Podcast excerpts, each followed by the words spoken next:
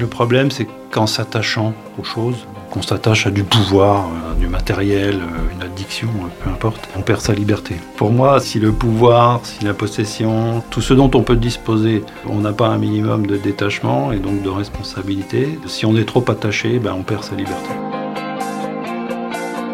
pas compliqué, ça serait pas drôle. je pense que la question de l'attachement et du détachement, elle se pose justement face aux situations de liberté. Est-ce que je reste libre de faire ce que j'accepte ou que j'accepte pas, même si il peut y avoir des conséquences liées à ce que je possède ou liées au pouvoir qu'on a. C'est quand même la seule manière qui permet de refuser euh, d'exécuter, euh, au moins en l'état, un certain nombre d'instructions qu'on peut éventuellement recevoir euh, de nos dirigeants.